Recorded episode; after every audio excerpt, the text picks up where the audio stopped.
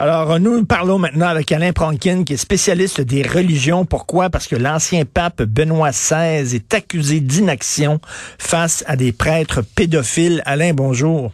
Bonjour Richard. Alors donc, euh, accusé d'inaction. Pourquoi? Est-ce qu'on a des preuves qu'effectivement il a laissé traîner des dossiers, il a fermé les yeux, il a regardé ailleurs, il a protégé les prêtres qui étaient euh, suspectés de pédophilie? C'est quoi l'histoire? Ou il a encore fait ce que les dirigeants faisaient à l'époque des années 70 ou 80. Et puis c'est ça la grande question. Parce que là, ce qu'il faut savoir, le fameux rapport, on parle d'un bureau d'avocats mandaté pour enquêter sur les événements dans l'archidiocèse de Munich. Parce qu'on sait qu'il y a déjà eu des, des, des, des des, travaux de ce type-là pour l'ensemble de l'Allemagne. Et puis, on est arrivé qu'il y avait environ 3600 enfants qui avaient été agressés sexuellement de 46 à 2014. Là, après ça, chacun des diocèses a dit, ben, on va y aller plus profondément. Et là, on engage, et c'est l'Église catholique qui engage les avocats. C'est pas le gouvernement, là. Faut bien voir la, la grande nuance. Donc, l'Église a mandaté un bureau d'avocats pour étudier toutes les questions d'agression sexuelle d'environ 1945 jusqu'à 2019.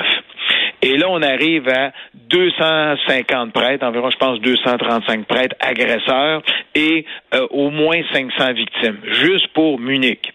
Hmm. Là, ce qu'on découvre là-dedans, et il, il, faut, il y a l'autre chose qui est importante, c'est que Benoît XVI a eu l'opportunité de dire ce qu'il pensait ou ce qui était arrivé. C'est pas on fait un rapport et on le consulte pas. Et semble-t-il que sa réponse à la commission, c'est environ 80 pages. Lui, il dit que c'est pas arrivé. Ben, il, il, dit pas que c'est pas arrivé. Il dit oui, c'est arrivé, puis c'est effrayant ce qui est arrivé aux victimes, mais je me, j'étais pas impliqué dans ces affaires-là.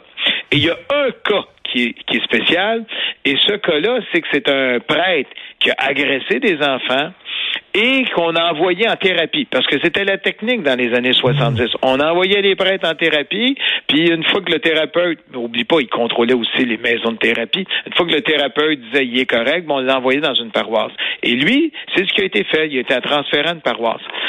En général, ces décisions-là, c'est toujours l'archevêque ou l'évêque qui a la décision finale de dire oui, je l'envoie à telle paroisse. Et là, dans le cas euh, du cardinal Ratzinger, ben c'est son vicaire, son adjoint qui a dit non, non, non, on lui a pas montré le dossier, c'est moi qui est allé au front, c'est moi qui ai pris la prise de décision. OK?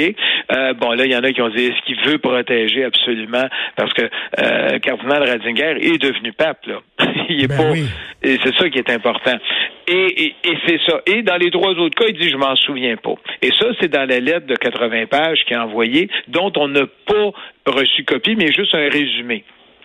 Et ce rapport-là, ça va là de 3000 pages. Et la plupart des gens disent, écoute, c'est impossible qu'un évêque ne sache pas que son prêtre pédophile est rendu ailleurs. Ce qui est important, c'est que la notion de responsabilité des évêques qui déplacent des prêtres d'un diocèse à l'autre, ça n'existait pas à l'époque euh, de, de, Benoît XVI quand il était euh, évêque. Ça n'existait pas dans le droit canonique.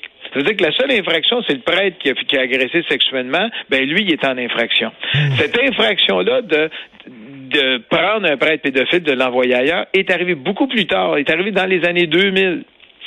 Et ce qu'il faut savoir, c'est qu'il y en a qui disent ben c'est Ratzinger qui a mis ça en place ou est-ce que c'est lui, est-ce que c'est pas lui? Parce que il a été nommé à la congrégation pour la doctrine de la foi le cardinal Ratzinger, euh, dans les années 82-83. C'est Jean-Paul II qui l'avait nommé là.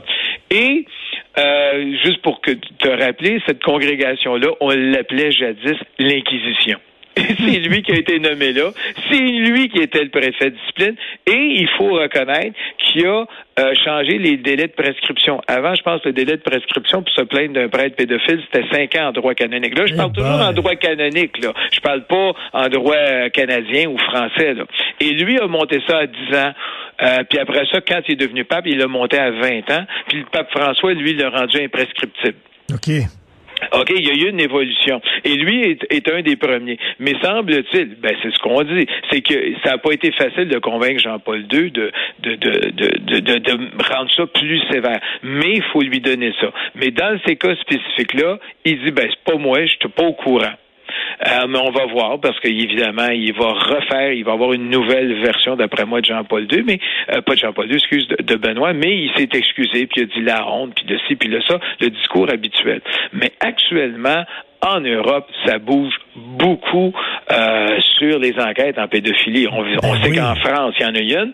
Euh, ce qui a été une tâche au pape, c'est que le pape, un mois après le rapport en France euh, de la commission française, la commission sauvée là-bas, ben il avait dit qu'il n'avait pas encore lu le rapport. Il me semble que c'est dans les dossiers prioritaires que tu veux lire, mais il l'avait pas lu. Mais il y a des assistants pour ça. Il, ce qui s'est mal exprimé en disant mes assistants l'ont lu, j'attends mon rapport, j'attends mon briefing.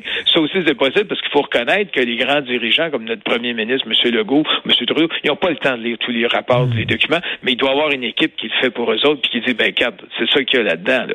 Alors, on a ça. On a en Pologne, là, ça bouge beaucoup parce que là, vraiment, les, les têtes d'évêques, ça démissionne là, euh, en veux-tu un puis un autre. Là.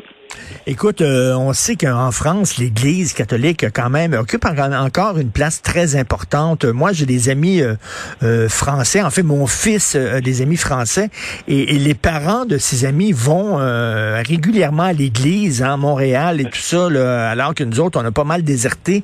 Donc, pour eux autres, en France, toutes ces histoires de prêtres pédophiles, c'est un énorme choc.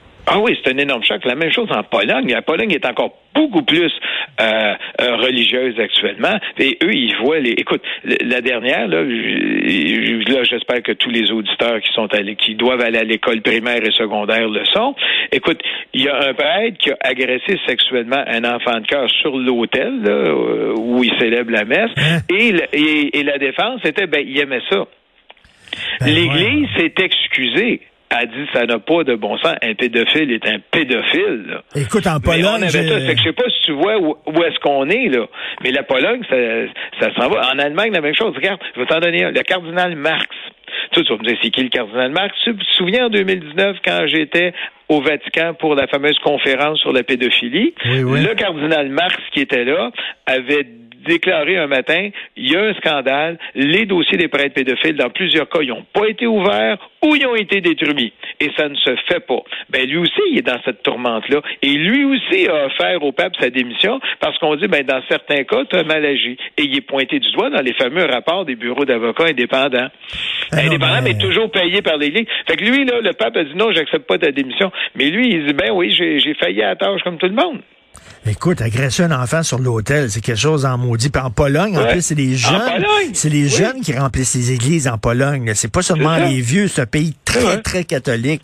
Aïe, aïe, bref. Mais là, c'est les, les, évidemment, tous les évêques qui ont déplacé des prêtres pédophiles, ben là, c'est comme on, comme on dit dans le bon jargon, ça tombe comme des mouches, là. Mais le scandale dans ces pays-là est important. Il frappe de plein fouet, l'Europe.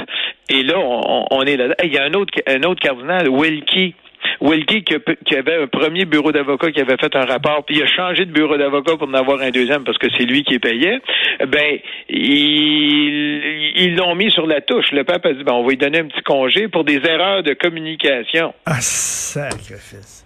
Ben, c'est ça, là, la, réalité est là. Ben, il, est temps, il, est temps, qu'on fasse le ménage dans tout ça. Merci Alain Pronkin, spécialiste des religions. Ben, je sais que c'est des mauvaises nouvelles, mais euh, c'est pas. Mais, mais il va se passer quelque chose à Montréal, c'est certain. J'ai hâte de voir Montréal. Laissez venir à moi les petits enfants, comme il disait. Merci beaucoup, Alain. Voilà, merci. Bonne journée, Richard.